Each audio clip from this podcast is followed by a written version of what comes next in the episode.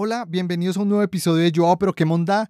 Y hoy va a ser día de catarsis. Hoy tenemos la oportunidad de escuchar la historia de Sebastián. Hola Sebastián, ¿cómo estás? Buenas, buenas. Antes de comenzar, ¿qué título le quieres dar a tu historia? Vale, bueno, yo diría que un título, pues en mi caso y como yo lo, como lo percibo, sería como de que persistir, persistir y nunca desistir. me gusta, me gusta ese título, me gusta. Se podría mejorar, pero pues como el título principal. Entonces, eh, primero que todo, como para dar un contexto de cómo empieza todo, sería desde el punto cuando termino eh, la carrera de ingeniería ambiental. La verdad es como algo raro, pero me he encontrado mucha gente que es ingeniero ambiental y termina como programador o en el mundo de la tecnología. Yo me gradué en el año 2019, después de cinco años y medio. Entonces, como que uno sale con unas expectativas bastante grandes de su carrera, de lo que aprendió, de todas esas cosas.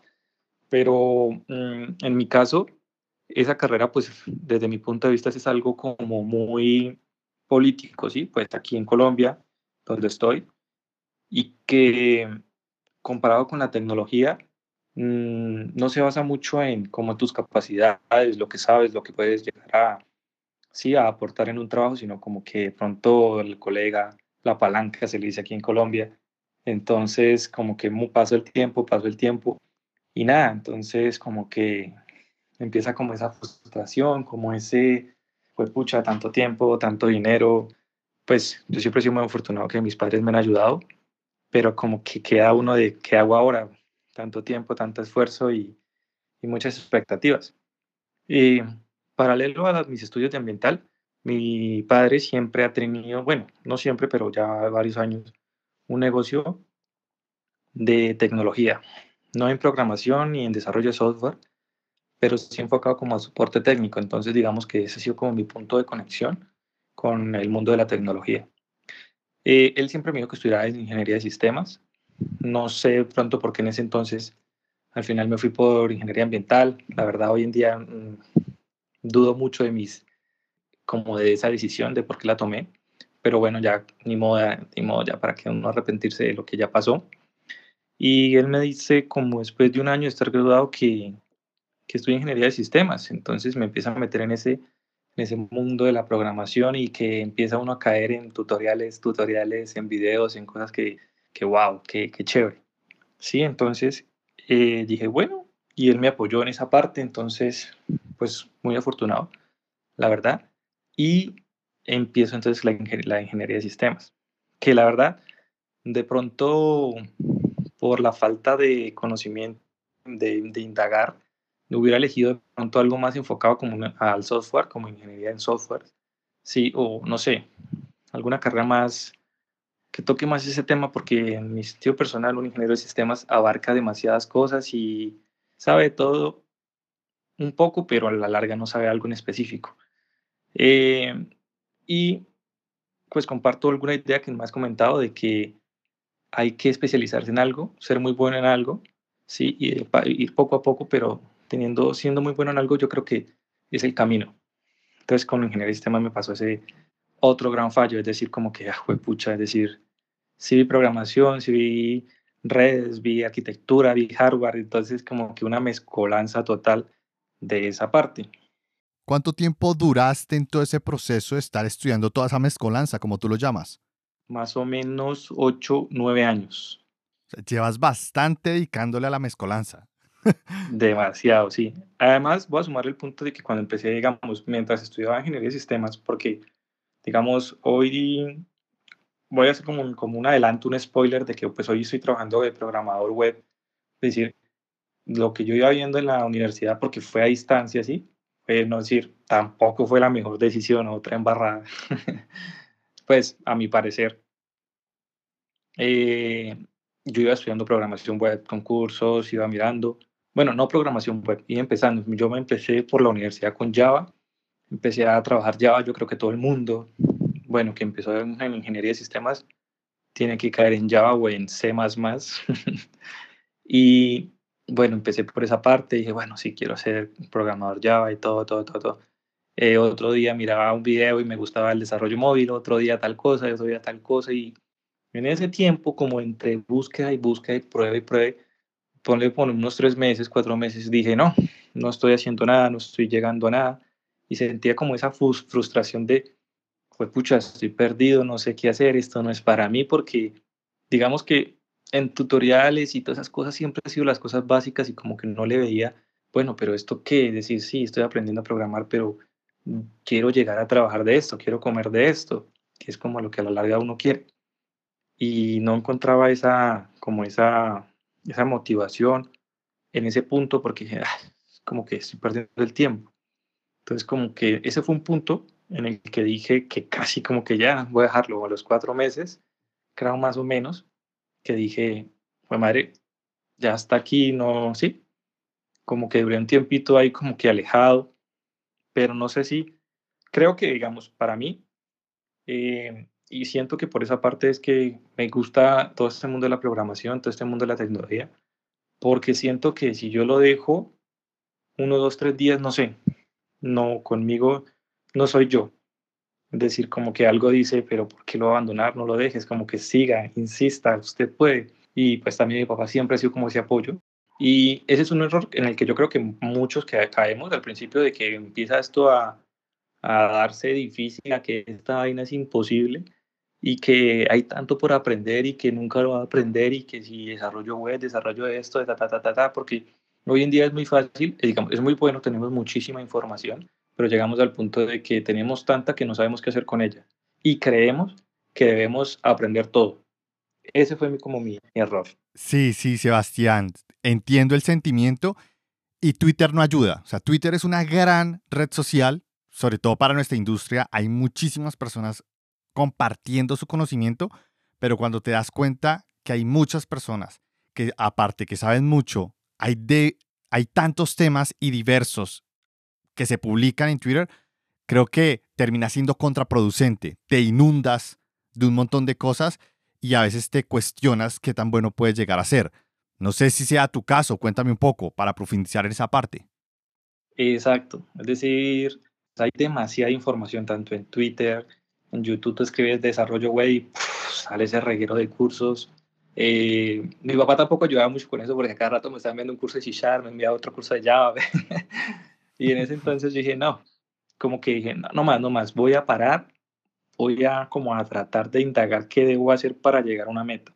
Digamos que como una solución, digamos, aquí fue como cuando como que encarrilé un poco, ¿sí? Encarrilé un poco, pues en el sentido de, de, un camino ya establecido, porque pienso que un error que se comete al entrar en esto es como decir, voy a seguir este curso y este otro y este otro, pero estás saltando de pasos en pasos, no tienes nada definido. Yo pienso que hoy en día hay muy buenas herramientas de, de roadmap que dependiendo de lo que uno quiera entrar y, si están ahí, si la gente lo recomienda, porque lo recomiendan mucho, es por algo y seguirlo. Entonces, eso me ayudó bastante. Entré en esos canales y bueno, en esas páginas web y establecí una ruta de aprendizaje. Entonces dije, bueno, vamos con HTML, eh, bueno, los, las bases, ¿sí? Mm, ahí empecé hacer como los proyecticos normalitos, a seguir tutoriales y todas esas cosas, pero vuelvo y caigo en otro problema que es como el, el callback hell de los tutoriales y de no salir de los temas y no profundizar. Entonces, bueno, esa fue otra parte, porque llega un punto en el que fue pucha, tanto tiempo que estás estudiando, pero no ves el avance, ¿sí? Y de pronto a veces uno le dedica mucho tiempo a ciertas cosas que no, y otras cosas que pues no le dedicaste el tiempo que sí deberías necesitar. Pronto en HTML y CSS, como que me los pasé así por el vuelo, porque dice, no, digamos, la verdad es complicado, es decir, yo trabajo como frontend, pero no me considero el mejor frontend en, en que maquete esto y haga estas animaciones. No, la verdad yo veo esas animaciones y yo, uff, pucha me gusta más la parte como de la lógica. Entonces, llegó ese como ese segundo punto en el que te estancas de que, bueno, tengo una ruta definida, pero, pero vuelves otra vez de, ¿qué hago? ¿Para dónde cojo? ¿Qué hago? No sé. Y ahí dije, bueno, había como una especie de bootcamp, me metí a estudiar más. y, y, dije, bueno, de pronto esto sea y bueno, lo, lo pagué. Eso fue hace poco, más o menos unos cinco meses. ¿Sí? Entonces, bueno, yo, yo venía de, de un canal de un mexicano. ¿Se puede decir el nombre? ¿No hay problema? Sí, sin problema, dale. Que se llama John Mircha. Eh, un canal excelente donde eh, aprendí JavaScript muy bien. Es decir, sí hace unos videos larguísimos, pero explica excelente. Y ahí empecé como a meterme en React. Me dio duro empezar un framework y, y, la verdad tenía pues unas bases, yo creo que buenas de JavaScript. Eso creía yo. y empecé a traer el framework de React porque pues hoy en día es React de aquí para allá, de arriba para abajo. Y en el bootcamp, pues creo que fue otro error que yo no, pues ahí decía, pero yo no lo como que, ah, eso, también es sencillo, que el book era con StackMe, con Angular. Y pues yo mm, de cabeza ya me metí. Hoy en día, no sé, a veces siento como que, como que un 20% de que sí fue una inversión, otro 80% que no. Entonces yo creo que gana el que no. Y bueno, empezamos y todo y me di cuenta, duró cuatro meses. La verdad, lo que pagué por esos cuatro meses no, no lo siento como retribuidos. Aunque de pronto, no sé, en, en las, tú me dirás si en las, la gente que recluta juniors ve bien que tengan un bootcamp o no. ¿Tú qué piensas? Bueno, depende de quién da el bootcamp, porque hay ya empresas o firmas que tienen un renombre entonces, dependiendo de dónde venga, tiene mayor relevancia y está bien visto. O puede que no venga de algún lugar reconocido y simplemente pues lo pasan de largo o sencillamente no se ve bien porque de cierta manera ese bootcamp o esa firma o esa empresa han tenido malas experiencias con las personas de allí. Entonces hay de todo, hay de todo y hay que indagar mucho, hay que indagar mucho en lo personal siempre recomiendo antes de entrar a un bootcamp es busquen experiencias o intenten hablar con las personas que ya lo hicieron para ver qué tal es y cómo les ha ido y si han visto su dinero retribuido. Esa sería mi respuesta, Sebastián. Un poco ambigua, pero pues bueno. sí, no, y la verdad que digamos lo que me dices tiene como mucha razón porque pues sí busqué, pero digamos que para la inversión era como que también me dejé llevar por el precio, entonces creo que fue una embarrada. Eh, mm, dije, pero digamos, yo vi una gran posibilidad en esa parte, pero cuando empezó, la verdad, fue muy básico. Yo dije, pues pucha, estoy viendo, duré viendo dos meses y medio lo que yo había estudiado como un año. Entonces, yo dije, chévere, estoy repasando, pero no, yo quería venir a aprender algo nuevo, quería venir a, a decirme, yo quería que en ese bootcamp me dijeran cómo, qué era lo que tenía que hacer y cómo poder llegar a obtener el trabajo. Y la verdad, pues como que fue un estrellonazo. Yo sí dije muy bien claro que, que ellos debían haber hecho como en pronto un filtrado de las capacidades de cada persona, porque había gente que también sabía bastante, es decir, ya tenía, no empezaba de cero, como el bootcamp lo decía, creo que también fue error mío no, no haber indagado más, haberme cuestionado, sino como el desespero ese de que tú quieres, de, de sentir que uno no sabe y que si hago eso, entonces voy a saber.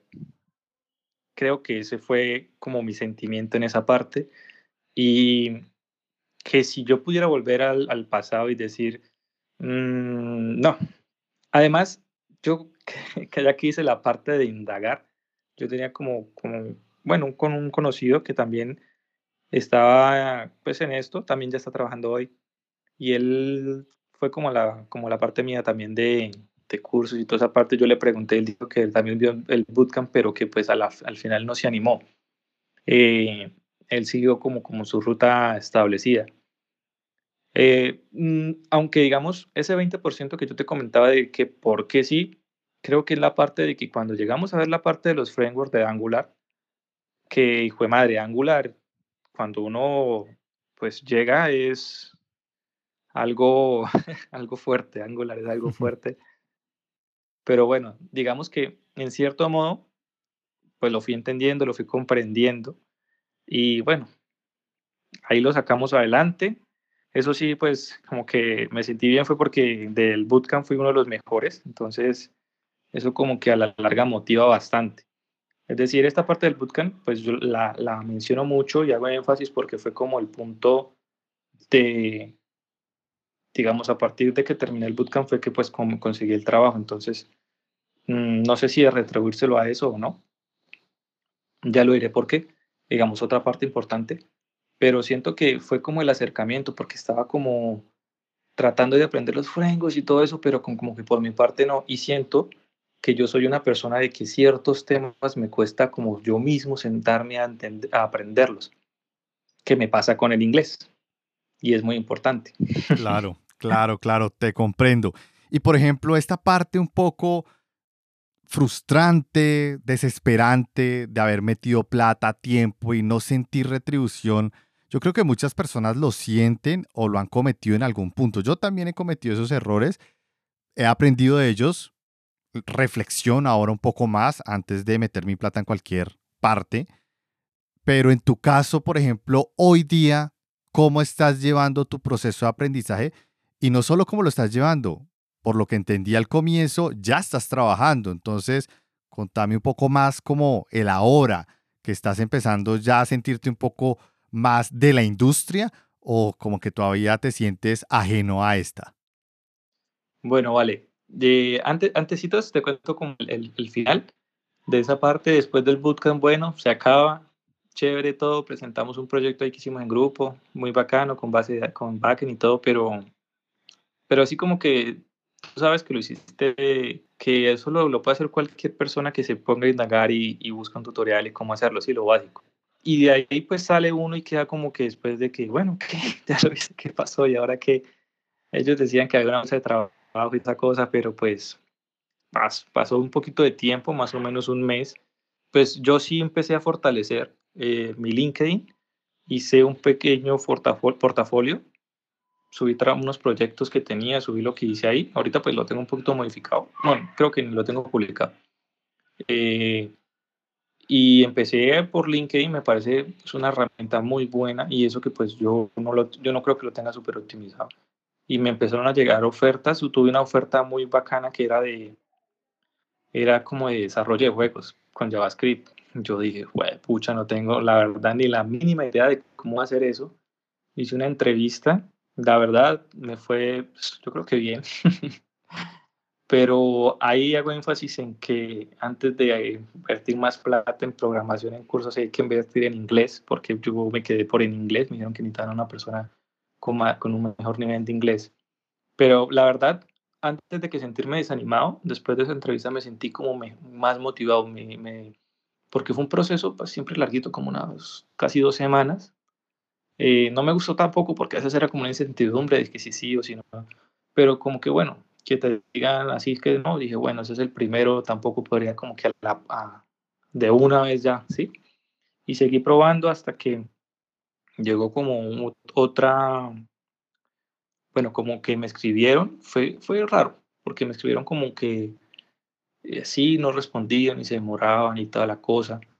Hasta que un día eh, eh me dijeron que para una prueba técnica me la enviaron. La verdad fue algo sencillo, consumir una API y mostrar los datos. No sé si tuve la buena decisión ahí de dije, voy a hacerlo en Angular. Como que mi, mi mente dije, voy a mostrarlo en Angular para que digan, bueno, al menos manejo un framework y no solo está con las bases de, de JavaScript. Eh, lo envié, pasó un tiempo, como unas dos semanas, y me, me llaman a decir que, que, para una entrevista con el líder técnico. Eh, la verdad estaba como nervioso, pero a la vez confiado. Yo dije, bueno, eso me da risa porque eh, la verdad ya después del tiempo que llevo, como un spoiler aquí, eh, yo creía que sabía en ese entonces, pero la verdad es que no sabía nada. Me hace la entrevista, me corché un poco, yo dije, güey, pucha, no, ya no pasé. pero bueno, termina y al otro día ya como con el CEO de la empresa, y todo bien. La verdad fue como que no fue tantas preguntas, sino como que hábleme usted y todo eso. Eso fue en la mañana ese día. Y en la tarde, pues yo pensé que se iban a demorar más y cuando en la tarde me dicen que sí, que, que me enviaron la oferta. Yo me acuerdo que para esa oferta me pregunta, esa preguntita de que cuánto, cuánto pensaba ganar. Y, y pues yo lo voy a decir, no, no pasa nada, eso yo creo que puede motivar a alguien. Yo dije, bueno, que hay profesionales de cualquier otra carrera ganándose un mínimo o hasta menos. Y yo, di, yo escuché alguna vez que uno debe pedir como que lo que tú esperas ganarte, ¿sí? Es decir, que lo que más sea, pedir a partir de eso. Entonces yo dije, bueno, yo sin saber si estoy ganando bien o no, yo, yo dije que entre 2 a 3 millones de pesos. Pues para mí era algo como que, wow, ¿no? sin, sin la carrera, con lo que uno ha aprendido, pues dije, vamos a ver. Y me dijeron que, me dijeron que si eran negociables, yo le dije, sí, claro. Yo la verdad en ese entonces hubiera trabajado hasta por, por lo mismo que estaba ganando por el mínimo, porque sentí unas ganas de entrar a aprender y todas esas cosas. Y, y me dijeron que bueno, y me enviaron el contrato, un contrato que no entendía, la verdad. creo que hay que fortalecer esa parte. Sí, creo que el, el, entender los contratos y los términos es muy importante porque a veces uno no sabe en qué, es una buena oferta lo que de verdad están haciendo. Sí, sí. Porque ahí venía como una letra pequeñita, entonces, pero créeme que con la emoción dije, ah, qué madre, sí. y bueno, ya empecé y ahí viene un punto determinante porque entré con unas ganas de, sí, vamos a ver qué es y todo esto. Y pues digamos que las primeras dos semanas fue durísimo en el sentido de que, como te dije, yo pensé que sabía y la verdad es que no sabía no sabía que me dieron un proyecto pues ya montado, sí, bastante la verdad, de lo que uno ve en cursos como que bien montado, todo tipado, lindo, bacano, un, a un proyecto que todo era en Angular, pues any, any, any, any, any, eso no tenía nada de tipado. Uf, vale. Una risa y empezar a entender y la verdad es que no manejaba temas de Angular importantísimos de rutas, de obtener parámetros y todas esas cosas y me metieron en la primera parte, bueno, manejando ese proyecto. De ahí tuve como a la semana y media una frustración grandísima porque nada, no me salía nada, no sabía cómo hacerlo, me demoraba muchísimo. Y no es que hoy en día haga las cosas súper rápido porque también me bloqueo, pero como a la semana y media yo llegué y les dije a mi papá que no, que iba a renunciar porque porque no podía, sentía, me sentía como, como que me sentía, eh, ¿cómo sería la palabra? Estafando a la, a la empresa porque sentía que me estaban pagando por, porque, por algo que no sabía ni hacer y, y, sí. Y ese día, no sé, yo sentía como una tristeza grandísima. Entonces, mi papá dijo que, que le hiciera, que no fuera a dejarlo, es decir, que, que no pueda renunciar, que lo echen, pero usted no vaya a dejar, usted no vaya a dejar porque es su primera oportunidad y usted tiene que demostrarse usted mismo que, que puede. Entonces eso fue como otra parte ahí de, del que no, usted tiene que seguir haciéndolo. Por eso digo que de pronto el título de persistir, persistir y nunca desistir, porque lo sigo aplicando y seguí. Fueron pasando como las semanas y no te digo que para bien, el primer mes fue bastante complicado entonces se sentía mucho ese síndrome del impostor de que no, además de la frustración de eso que te digo, después vino un proyecto que fue como desde cero. Aunque digamos que yo entraba como en la parte del front a apoyar al, al, al desarrollador que como tal iba a ser como al final todo, digámoslo así. Entonces me pusieron a, ahí conocí los formularios de, pues no un formulario sencillo, sino un formulario de estado, que llenarlos es tedioso, Ahora programarlos y maquetarlos, Dios, pueden llegar a ser como terribles. Y en ese punto, pues también, decir, el llevo, hoy es 12, ayer cumplí tres meses. Te puedo decir que mes y medio, casi dos meses han sido como de, de luchar contra la corriente. Hoy en día me siento mucho mejor, me siento como, como más capacitado y que encuentro un problema y trato de que no echarme a la pérdida, porque yo llegaba y decía eso y que si en una hora no lo tenía, ya como que dije, no, esto no es para mí. Eh, y también como que caer en cuenta de que pues cuando te contratan hay que ser muy sincero. Yo fui muy sincero de lo que sabía y lo que, lo que podía aportar para que pues, digamos, yo me echaba como, como culpas y, y, y como que mucha carga encima eh, de que pronto tenía que hacer más cosas, ¿sí? Y pues a la larga, poco a poco, pues uno va cogiendo, va cogiendo, no siento que, que, es que haya aprendido muchísimo porque en cierta medida los proyectos han sido de muchas correcciones, no es que sea mucho desarrollo, es decir, una triste realidad de que uno se me imagina haciendo proyectos a cada rato y, la verdad es que hay que ir más de lo que uno programa, analizar más de lo que se programa. Pero bueno, yo creo que hasta hoy ahí vamos y no he llegado al punto que quiero, apenas voy empezando y, y es como una lucha todos los días, pero no una lucha para mal porque me gusta la programación, es algo que, que me apasiona. Como te digo, no lo puedo dejar hoy y ya decir que mañana no vuelvo porque no sería yo. Y aquí vamos. Genial, Sebastián, genial. Y de hecho, solo para aportar, es algo que a mí también me pasó. De hecho, uno de los trabajos, de los primeros que yo tuve, fue muy parecido. Yo sí renuncié al mes. Yo sentí que no encajaba las exigencias, el código, lo que yo había aprendido. Realmente no hacía match. Pero finalmente yo fui muy honesto en el proceso de contratación y ahora que tú lo mencionas, me pongo a reflexionar también de nuevo sobre esa decisión en ese momento. La verdad no sé si fue buena o mala. Yo digo que fue buena porque pues me llevó a donde estoy ahora y estoy muy bien, pero en ese momento debía haber dejado que me echaran si realmente yo era malo o si realmente no le servía a la empresa porque como tú bien dices, cuando uno es honesto en todo el proceso de contratación, en todo el proceso de entrevistas, si lo eligieron a uno fue por una razón. Y si uno está allí y a pesar de los obstáculos y los retos, finalmente la empresa y el líder del equipo sabe que uno va a estar así por un par de meses, por un tiempo corto, mientras toma ritmo.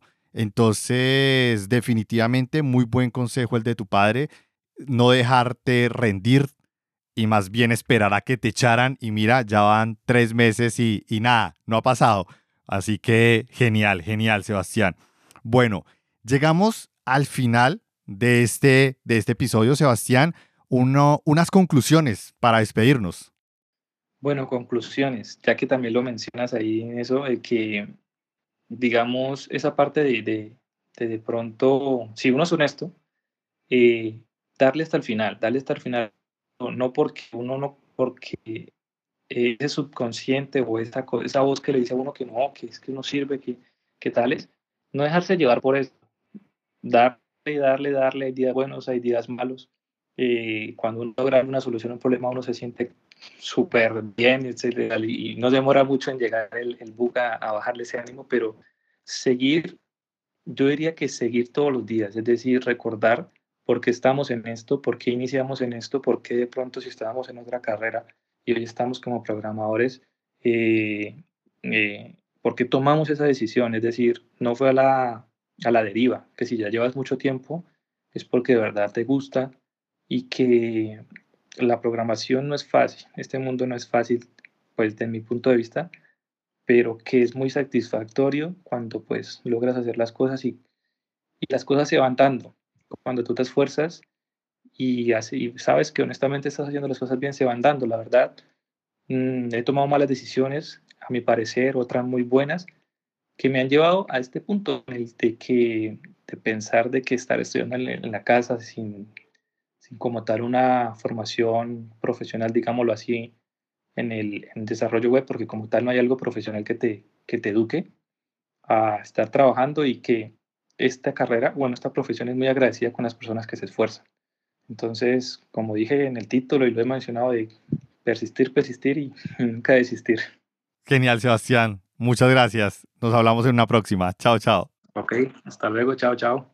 Y bueno, hemos llegado al final del episodio. Recuerde que pueden participar en este podcast, pueden escribir directamente a través de WhatsApp o Telegram. Los links están en la descripción de este episodio. Quien les habla, Joao Pixeles. Hasta la próxima.